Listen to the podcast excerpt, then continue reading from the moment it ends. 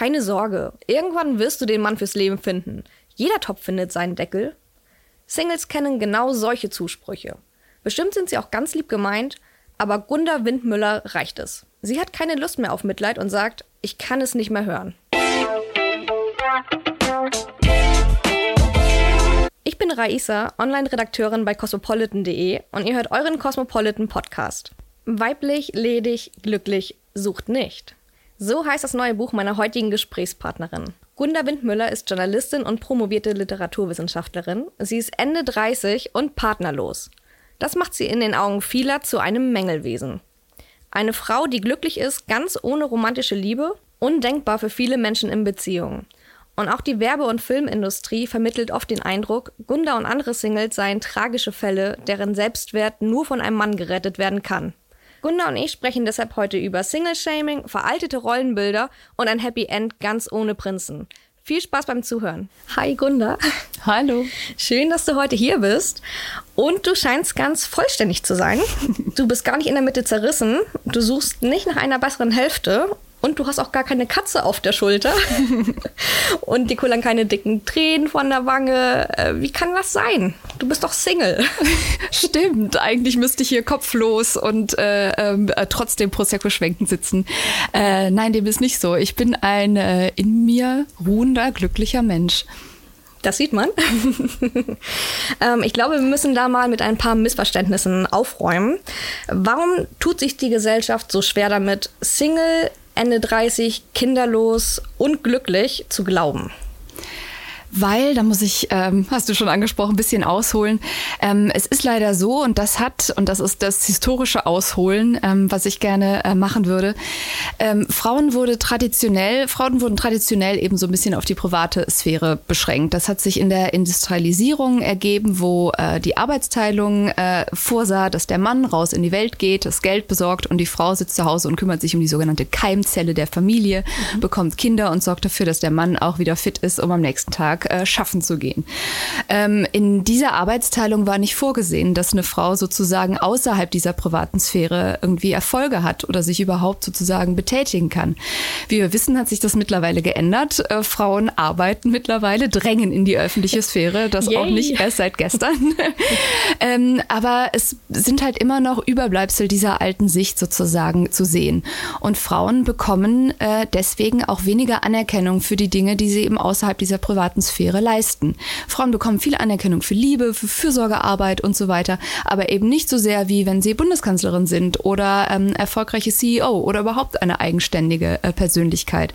Wir sind immer noch irgendwie Mängelwesen, wenn uns das angebliche Steinchen zum Glück fehlt und das ist eben der Mann. Als Mann kann man irgendwie fröhlich Single sein, da kann man 30, 40, 50 sein. Man wird vermutlich auch noch so ein bisschen beneidet, weil man hat dann ein äh, sehr wahrscheinlich rasend äh, spannendes Sexleben. Ähm, Auf jeden Fall, klar.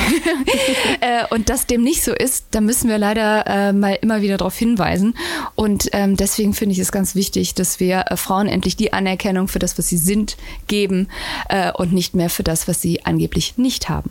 Also Frauen sind immer nur dann vollständig, wenn sie für andere da sind und mhm. nicht in erster Linie für sich selbst. Das ist Single-Shaming, schreibst du in deinem Buch.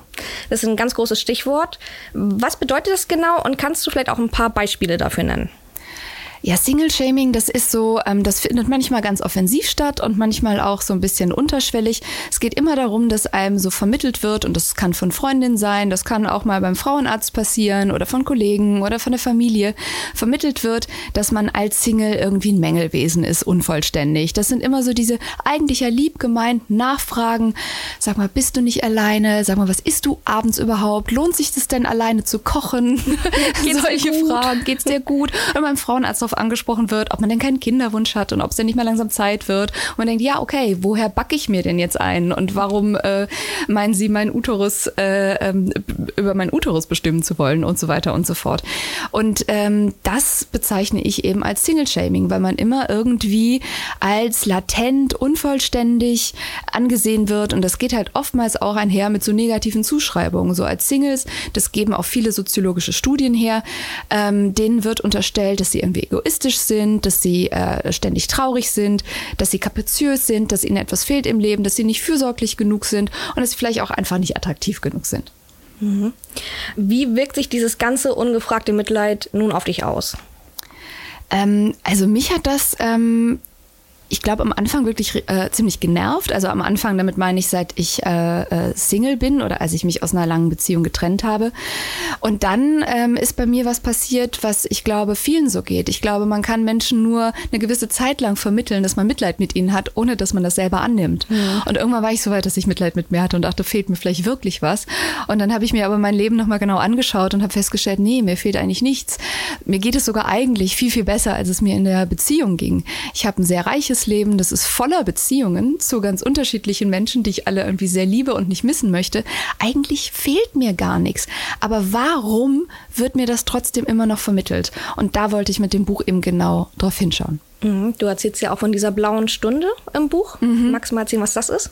Ja, die, die blaue Stunde, das ist die traurige Stunde, die einen nachts manchmal ereilen kann. Also ich beschreibe da so ein Erlebnis, was ich tatsächlich hatte, als ich irgendwie nachts nicht einschlafen konnte. Ne? Und in solchen Situationen, da wälzt man ja dann oft das eigene Leben hin und her und fragt sich so, es geht einem nicht gut, irgendwie fühlt man sich traurig und dann klopft man das Leben so ab und schaut sich an, was man hat. Also Freunde, Familie, Job. Und irgendwie schien mir das aber alles so in diesem einen Moment gar nicht genug genug. Weil ich dachte ja, aber fehlt dir nicht wirklich der Mann? Bräuchtest du nicht ein Kind? Bräuchtest du nicht irgendwie das, was alle für ein äh, glückendes oder ein vollkommenes Leben nötig halten? Und äh, war darüber irgendwie sehr traurig. Das habe ich dann einer Freundin erzählt, die sagte, ja, Mensch, das kenne ich. Das ist eben die blaue Stunde. Das ist die Stunde, in der nachts, äh, das ist also oftmals so gegen 4 Uhr, wo so die Glückshormone äh, zyklusbedingt, also im, im Schlafzyklus bedingt am niedrigsten sind und man einfach sowieso so ein bisschen anfällig ist für, für eine gewisse gewisse Depri-Stimmung. Und in solchen Stunden ereilt einen dann halt auch oft das, äh, was einem so gespiegelt wird, was einem fehlt und was man hat. Und ähm, diese blauen Stunden, dafür muss man sich wappnen, denke ich. Hm, das sind ja auch genau die Momente, wenn man feiern war, nach Hause kommt, mhm. denkt, ach, jetzt bin ich alleine nach Hause gekommen, mhm. äh, was mache ich jetzt? Ja, wieder umsonst geschminkt. Ja. äh, wem schreibe ich jetzt? Ja, genau. Und dann äh, scrollt man durchs Handy und guckt sich äh, die Ex-Freunde an und schaut nochmal, ob da nicht noch was geht oder ob es sich lohnen würde, da nochmal anzuknüpfen. Meistens nicht. Geheimtipp. Ja. Hast du sie alle bei dir aus dem Telefonbuch gelöscht? Äh, ein paar habe ich geblockt, paar gelöscht, aber da äh, besteht keine Gefahr der, der Anknüpfung meinerseits. Hm, das ist sehr gut. Das bewahrt dann ja auch vor Unglück. Aber jetzt diese emanzipierte Einstellung, ähm, dass du einfach sagen kannst, hey, ich bin glücklich, ich bin zufrieden mit mir selbst, ich bin mir selbst genug die musstest du ja wahrscheinlich auch erst einmal entwickeln. Wann ist das bei, bei, dir passiert? Hattest du so einen bestimmten Moment, wo du gemerkt hast, halt, stopp, diese ganzen Stereotype und Vorurteile, die treffen nicht auf mich zu, die müssen nicht auf mich zutreffen und es reicht mir? Ähm, ich weiß gar nicht, ob es da so einen äh, Moment gab. Ähm, das war eher so ganz, ganz viele kleine Momente, weil ich mich äh, sehr ähm, mit diesem Single-Shaming, wie ich es beschrieben habe, auseinandergesetzt habe und dabei eigentlich auch so um mich rumgeguckt habe, mir meinen Freundeskreis angeguckt habe und sagen musste, meine Güte, ich sehe da, ich sehe da ein paar sehr schöne Beziehungen, auf jeden Fall, aber ich sehe da auch echt einige Beziehungen, wo ich überhaupt nicht neidisch drauf bin und wo ich denke, das wollt ihr mir als den besseren Deal verkaufen? I don't think so. Mhm. Und äh, habe dann darüber auch die Chance gehabt, mein eigenes Leben zu reflektieren und finde das eigentlich, weil ich auch so den Eindruck habe, dass gerade als ich aus dieser letzten langen Beziehung raus bin, äh, mein Leben auf allen Kanälen irgendwie besser geworden ist und ich mich äh, sehr gut kennengelernt habe und einfach irgendwann gemerkt habe, meine Güte, ich bin richtig gerne mit mir zusammen. Also ich mag die gleichen Dinge wie die ich mag. Ich verbringe gerne Zeit mit mir und das ist äh, ein, ein hohes Gut sozusagen. Und das, das wünsche ich jedem irgendwie diesen Moment, dass, der ja auch ganz unabhängig von einem Partnerwunsch ist. Das sollte ja jeder ähm, auch so für sich haben. Und da habe ich aber einfach gemerkt, ähm, auch wenn ich mir so meine anderen Single-Freundinnen angucke, wie verzweifelt die zum Teil auf Tinder unterwegs sind und was für erschütternde Stories die da erleben, wo ich dachte, nee, das, das, das brauche ich alles nicht und das möchte ich auch alles nicht. Ich möchte keine halbgaren Dates haben. Ich möchte nicht dieses blöde Hin- und Hergeschreibe und ist er jetzt in mir interessiert so. Nee, Spielchen. Das, diese Spielchen. ganzen Spielchen, das möchte ich alles nicht. Ich möchte mit niemandem spielen. Ich möchte einfach irgendwie ein Mensch sein äh, für mich und glücklich für mich. Und wenn da mal, wenn ich jemanden treffen sollte, ähm, dann bitte ohne Spielchen. Und dann auch gerne, aber ansonsten eben nicht. Machst du denn Online-Dating? Nee. Kein also, Tinder, keine nein. anderen Apps? Nein, nein. Also ich habe äh, Tinder mal ausprobiert, das ist allerdings schon ein paar Jahre her. Ich hatte auch drei Tinder-Dates. Äh, die waren auch alle so semi-nett. Ich habe mich nicht äh, verliebt, verknallt. Das waren irgendwie drei nette Abende mit halt irgendwie Männern. Ähm, aber Tinder grundsätzlich, ich finde das für, also für mich persönlich, ich kann das total verstehen, wer das macht. Und alle meine Single-Freundinnen sind irgendwie auf Tinder oder auf ähnlichen Apps unterwegs. Aber alle sind auch immer wieder kurz davor, sich wieder abzumelden, weil einfach dieses ganze, er meldet sich nicht und dann hat er das Match aufgelöst und dann äh, hat er sie versetzt. Also da passieren einfach so viele so dämliche Sachen, wo ich denke, das habe ich, also das, das möchte ich mir irgendwie nicht zumuten. Dafür ist mir mein äh, äh, dafür sitze ich dann noch lieber mal allein auf der Couch, anstatt mir äh, diese Spielchen zu geben. Und es ist halt auch einfach tatsächlich so, dass ich nicht suche. Wenn ich treffe, äh, gerne, aber ich suche wirklich nicht. Du warst ja früher auch in einer jahrelangen Beziehung, hattest du erzählt. Äh, mhm. Äh, ihr hattet eine gemeinsame Wohnung und ihr spracht sogar von Hochzeit und Kindern, also das ganz klassische Modell, kann man sagen. Doch irgendwann kamen dir Zweifel auf, schreibst du, und du hast dir jeden Tag aufs Neue vorgenommen, heute machst du Schluss mit ihm. Und trotzdem hast du sehr lange gezögert, dich von ihm zu trennen. Wovor hattest du Angst? Warum hast du so lange gezögert?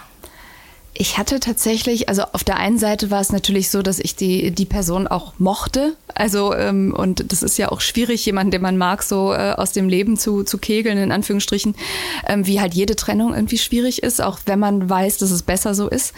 Ähm, aber der viel stärkere ähm, Motivator war da eigentlich, dass ich echt Angst vorm Single-Sein hatte. Also ich war da Anfang 30 und ich habe mir einfach so meinen Freundeskreis angeguckt und mir war klar, äh, wenn ich jetzt Schluss mache, dann werde ich lange Single bleiben bleiben, weil ähm, das ist, das gibt die Demografie halt her. Es gibt nicht mehr so viele freie äh, Singles so in meinem Alter. Ich müsste mich sehr wahrscheinlich äh, ganz anders orientieren.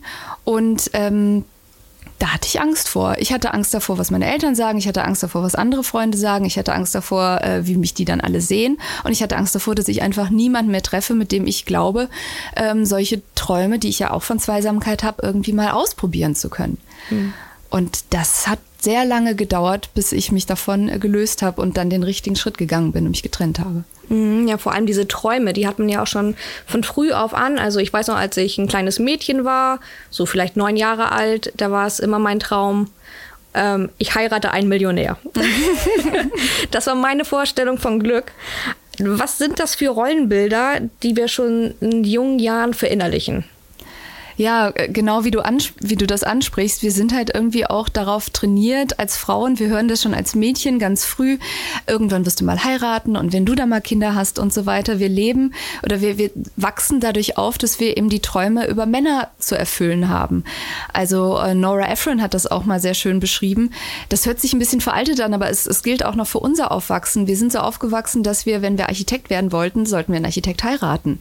Wenn wir viel Geld haben wollten, sollten wir einen Millionär heiraten. Genau. anstatt irgendwie ein Leben in Angriff zu nehmen, indem wir selbst jede Menge Kohle schaffeln äh, oder selbst irgendwie äh, Popstars werden oder so. Aber stattdessen haben wir immer davon geträumt, uns so über Männer äh, zu verwirklichen, weil wir halt früh auf gelernt haben, dass äh, oder früh auf gemerkt haben, dass es da einfach eine äh, eine Differenz auch der Anerkennung gibt. Also wir äh, zeigen unser Wert äh, über die Partnerschaft und über den Mann und das funktioniert, hat ja auch jahrelang sehr, sehr gut funktioniert.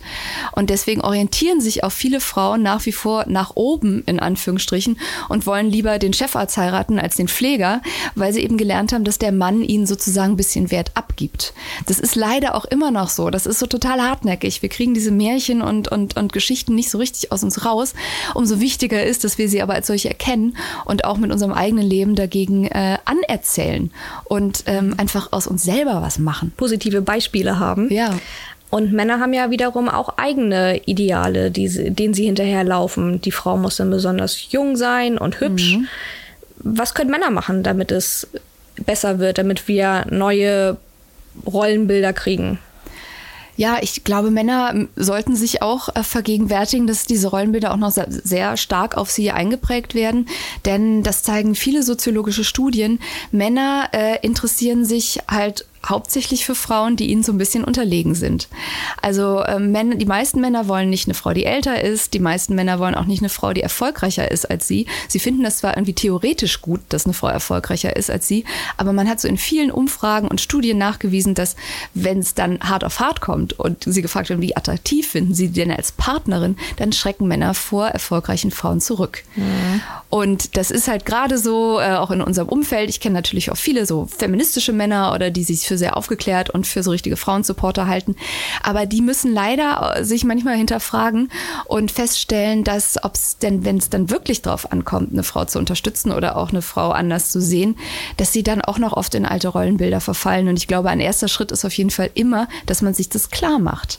Mhm. Ja, Frauen machen ja auch immer noch mehr im Haushalt. Sie, mhm. also egal wie aufgeschlossen und feministisch man sein mag, unbeabsichtigt rutscht man dann doch manchmal wieder in diese alten Klischees zurück, obwohl wir uns ja gerade davon lösen wollen. Ja, ja, leider. Und das ist äh, auch was, was ich, also ich habe viele soziologische Studien für mein Buch auch zur Rate gezogen und es gibt, also in Untersuchungen stellt man wirklich fest, dass selbst in so aufgeklärten Akademikermilieus, also so Milieus, wo man sagen würde, da ist eine 50-50 Aufgabenteilung, das ist überhaupt nicht so.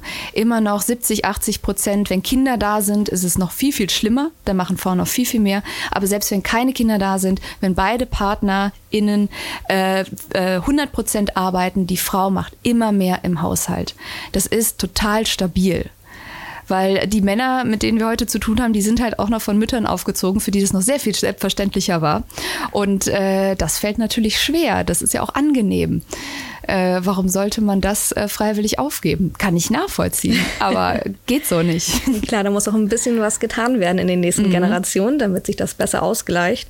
Du sprichst ja auch von sexuellen Doppelstandards. Wie ist das in der Sexualität? Ähm, wo müssen Frauen da etwas mehr tun? Ähm, da ist auch äh, Single-Shaming eigentlich ein gutes Beispiel, weil ähm, auch Singles haben Sex, surprise, surprise. Äh, aber ähm, bei Frauen ist der Single-Sex irgendwie viel schambesetzter als bei Männern. Also Männern wird irgendwie applaudiert, denen wird, auch wenn das nicht immer so ist, äh, das ist ja auch Single-Shaming, gibt's ja auch bei Männern, äh, denen wird so unterstellt, dass die irgendwie ein wahnsinnig aufregendes Leben haben, weil Männer müssen sich ja nicht binden, die, bei, die verlieben sich auch nicht sofort, wenn sie Sex haben und bei Frauen ist halt die Unterstellung, also entweder sind sie irgendwie pathologisch sexgeil, da ist so Samantha aus Sex and City ein gutes Beispiel, die sich halt wie so eine Wölfin alles reißt, was ihr in die Quere kommt.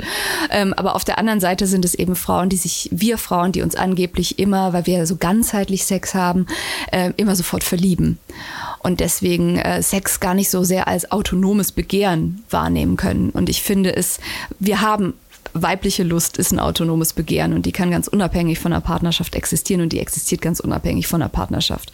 Und ich finde es ganz schlimm, wenn man sozusagen Single-Frauen immer unterstellt, dass sie, dass für sie Sex nur ein Mittel zum Zweck ist, also einen Typen an sich zu binden.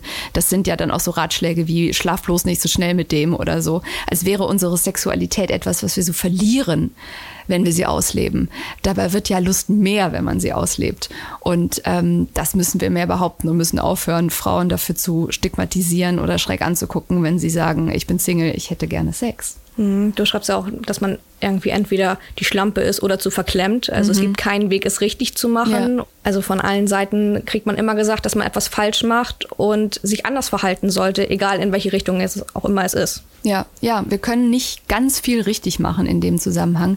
Ähm, was schade ist, weil es ist ja auch äh, schwierig, ähm, also man weiß ja auch selber oft nicht, was das Richtige ist. Aber wir müssen irgendwie die Chance haben, es auszuprobieren, ähm, ohne dafür vorverurteilt zu werden. Mhm. Du schreibst ja auch, äh, wir gehen auf der Jagd nach der Liebe auch zum Teil unsere Selbstachtung auf. Was meinst du damit?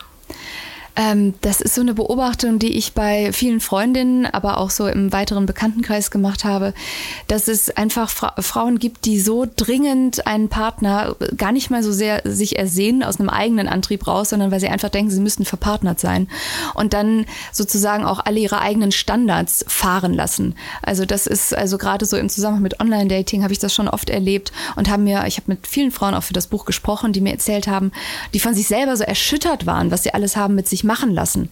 Also eine Frau, Sarah, die hat mir erzählt, ähm, sobald einer schon mal so halb interessiert erschien, war ich sofort ähm, äh, am Start und hab, äh, wollte sofort noch ein zweites Date. Als wäre das sozusagen das Einzige, ähm, was er machen muss, damit ich an ihm interessiert bin. Und das führt halt dazu, dass man Dinge mit sich machen lässt, die eigentlich völlig unmöglich sind. Mhm. Also, dass man irgendwie so am, am ausgestreckten Arm irgendwie verhungert, verhungert wird von irgendwelchen Typen oder ähm, vertröstet wird und ach ja, für Sex ist es ja ganz gut, aber ich weiß noch nicht, ob ich mich in die verliebt habe. Und dass man dann solche Beziehungen in Anführungsstrichen irgendwie mitmacht, äh, obwohl man eigentlich weiß, der ist es vielleicht auch gar nicht, aber wenigstens ist er da. Und ich sage halt, nee, irgendwer, der irgendwie da ist, ist es nicht. Mhm. Einfach nur, um das gesellschaftliche Bild einer Frau in einer Beziehung darzustellen. Ja. Glaubst du denn, dass Singles auf der krampfhaften Suche nach der Liebe ihr Leben auch ein Stück weit vergeuden?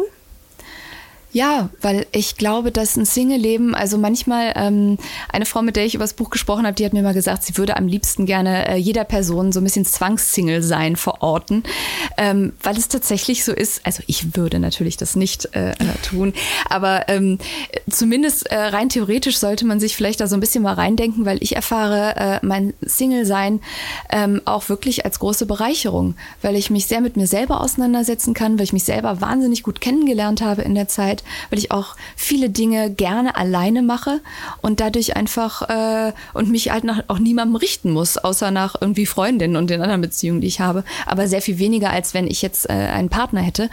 Und ähm, das finde ich ist, ist bereichernd, ist schön. Und äh, ich glaube, vielleicht ist es auch gut, wenn man, selbst wenn man verpartnert ist, dass man so ein heimliches Single-Ich äh, mitschleppt, um sich klarzumachen, dass man sich nicht um eine andere Person rumbasteln muss, sondern dass man äh, vor allem auch noch eine eigenständige eigenständige Person ist, die auch mit einer anderen eigenständigen Person gut funktionieren kann. Hm, ja, die eigene Identität bewahren, das mhm. ist, glaube ich, auch wirklich ganz wichtig.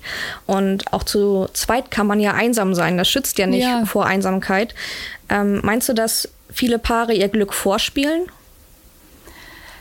ja, also ich glaube, ja, ich glaube, da gibt es mit Sicherheit Paare, aber das Komische ist ja auch, dass viele Paare so sakrosankt sind, sobald sie in einer Beziehung sind. Also wenn man in einer Beziehung ist, da wird ja nie mehr nachgefragt. Also ich werde so von meinen verpartnerten Freundinnen ständig nach meinem Sexleben befragt, die wollen halt die ganzen Stories hören.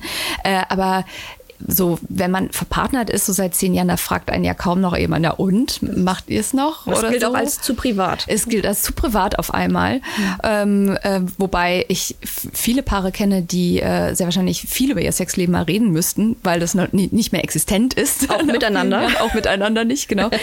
ähm, und das ist so, ähm, das ist dann so schade, ähm, wenn man sich so verliert als Paar und wenn man plötzlich gar nicht mehr guckt, weil eine Beziehung ist ja ein lebendes Etwas. Die ist ja nicht irgendwann abgeschlossen. Also auch wenn man verheiratet ist und einen Ring am Finger hat, die Beziehung hört ja nicht auf. Die geht ja immer weiter. Und da lohnt es sich auch weiter drüber zu sprechen. Aber für viele Paare oder für einige Menschen, äh, die in Partnerschaften sind, ist das dann halt so das Gefühl, das ist jetzt abgeschlossen, da muss ich nicht mehr drüber reden. Ich habe ihn sozusagen oder sie ähm, klar gemacht und das ist es jetzt. Und da wird halt auch, glaube ich, oft viel vertuscht, ähm, was sich vielleicht gar nicht so gut anfühlt, wo man sich dann aber nicht mehr traut, drüber zu reden, weil man ja verpartnert ist und dann auch den Singles nicht mehr, sich nicht mehr eingestehen will, dass es vielleicht doch nicht so doll ist, wie es von außen wirken könnte. Genau, das würde ja alles in Frage stellen. Mhm. Die Liebe brüchig, no. das gibt's ja nicht. Nee. nee, es ist schon wichtig, da ehrlich zu sich selbst zu sein mhm. und auch zwischendurch zu schauen, was sind wir überhaupt für Menschen geworden? Passen unsere Lebensmodelle zueinander? Träumen wir von den gleichen Träumen? Also basteln wir noch am gleichen Bild? Mhm. Und Hochzeiten gelten da ja auch immer als der schönste Tag im Leben. Mhm. Ich habe schon selbst geheiratet und es war ein sehr schöner Tag. Ich würde jetzt trotzdem nicht sagen, der schönste Tag im Leben, das ist so ultimativ und final, als könnte da nicht noch mehr kommen, als hätte ich nicht auch andere schöne Tage erlebt. Und ich und viele andere Brautpaare teilen ihre Fotos auf Instagram, schreiben tolle Texte dazu. Wir geben extrem viel Geld aus für die Hochzeit. Es ist wirklich eine teure Angelegenheit, nur um sich selbst und die Liebe zu feiern. Und du schreibst, du gönnst das den Paaren, aber durch das übertriebene Feiern der Liebe werden andere Geschichten marginalisiert, also in den Hintergrund gedrängt. Wie könnten nun Alternativen aussehen? Irgendwie so Freundschaftsfeste oder wenigstens staatliche Vergünstigungen für beste Freundinnen? Das wäre natürlich ein Träumchen. Aber ja, ich finde, wir brauchen auch andere Geschichten. Ich gönne echt jedem eine massiv große Hochzeit und ich bin auch immer gerne mit dabei. Ich bin sehr gerührt von Hochzeiten. Ich finde, die Liebe feiern ist was Großartiges, aber äh, zugleich finde ich, müssen wir halt andere Geschichten auch feiern. Also ich möchte ähm, auch, äh, habe ein großes Bedürfnis, auch meine engsten Freundinnen zu feiern und unsere Freundschaft zu feiern. Also mit meiner besten Freundin, äh, wir haben so ein Jubiläum im Januar, wo wir uns kennengelernt haben und wir haben nächstes Jahr haben wir halt ein rundes Jubiläum und da wollen wir auch irgendwie an die Ostsee fahren und wollen da richtig was draus machen. Äh, sie ist verheiratet, aber das ist halt so ein ganz wichtiges Ding. Ja. Dass wir das zusammen machen. Und also muss natürlich jetzt, möchte ich nicht jedem aufzwängen, aber ich finde, es ist ganz wichtig, dass wir eben auch äh, diese Geschichten und diese Beziehungen in unserem Leben einfach stärker feiern, weil wir halt auch sehr drauf auf sie angewiesen sind. Und das möchte ich auch immer wieder betonen, wenn dann die Ehe in die Brüche geht oder die Beziehung, die Freunde sind dann meistens noch da die überstehen das meistens, mhm. ja, wenn man sie gut gepflegt hat. Das genau. darf man natürlich ja. auch nicht vergessen in dieser Zeit. Glaubst du denn trotzdem an die romantische Liebe, auch wenn sie in die Brüche gehen kann, wenn die Scheidungsstatistiken dagegen sprechen? Ähm, ja, ich glaube an die romantische Liebe. Menschen verlieben sich, seit es äh, Menschen gibt. Und das ist, äh, das ist ja auch was, ähm, was sehr Besonderes. Und wenn ich dann also auch mein eigenes Leben angucke, ist es eben, also ich habe da neulich mit einer guten Freundin drüber gesprochen, man verliebt verliebt sich halt auch echt sehr, sehr selten. Deswegen ist es auch so was Besonderes. Also ich habe mal so durchgezählt, in wie viele äh, äh, Menschen ich mich in meinem Leben schon so wirklich so richtig verliebt habe und bin da so, ich bin Ende 30 auf sechs gekommen. Und das ist ja sozusagen kein sehr hoher Schnitt, wo man ja schon sehen kann, dass irgendwie sowas wie Online-Dating irgendwie schwierig ist, wo man glaubt, da findet jetzt alle elf Minuten irgendein Match statt. Nee, das ist nicht alle elf Minuten, das ist alle paar Jahre. Wenn man Glück hat, trifft man auf einen Menschen, wo einem irgendwie das Herz übergeht und der, der Bauch rumort, weil man den so großartig findet.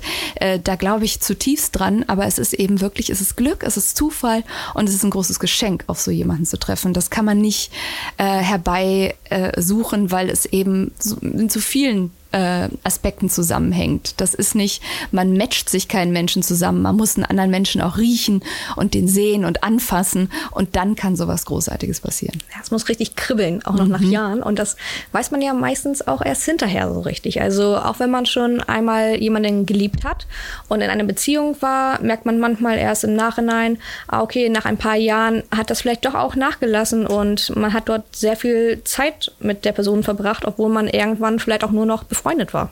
Ja, ja, das ist auch schwierig. Also mir ging das auch schon äh, in der letzten Beziehung so, diesen Punkt auch zu merken, wann es sozusagen aufhört und wann man einfach, weil man klar hat man eine Zuneigung zu der Person, aber ähm, die sollte man nicht verwechseln oder man sollte vielleicht auch so ein bisschen darauf beharren, dass das Kribbeln einem äh, etwas Wichtiges ist, unabhängig davon, dass sich Beziehungen natürlich verändern und äh, der, die, der Anfangshormonschub natürlich bei jedem irgendwie nachlässt. Ähm, aber ob das Ziel es ist, einfach nur mit jemandem zusammen zu sein, so aus Loyalität und Treue, äh, ist die Frage. Kann natürlich auch jeder für sich anders beantworten. Mhm. Menschen, die in Beziehungen sind, die halten sich ja immer für die Liebesexperten. Mhm. Die wissen immer ganz genau, was Singles brauchen.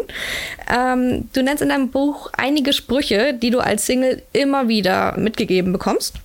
Ich habe mal fünf Sprüche rausgesucht und vielleicht könntest du unseren Hörerinnen und Hörern einen Tipp geben, wie man darauf richtig reagieren kann. Und zwar an erster Stelle der absolute Klassiker. Das wird schon. Jeder Topf findet seinen Deckel. Da sage ich gerne, mein Topf hat schon einen Deckel und der heißt Selbstwert. Applaus.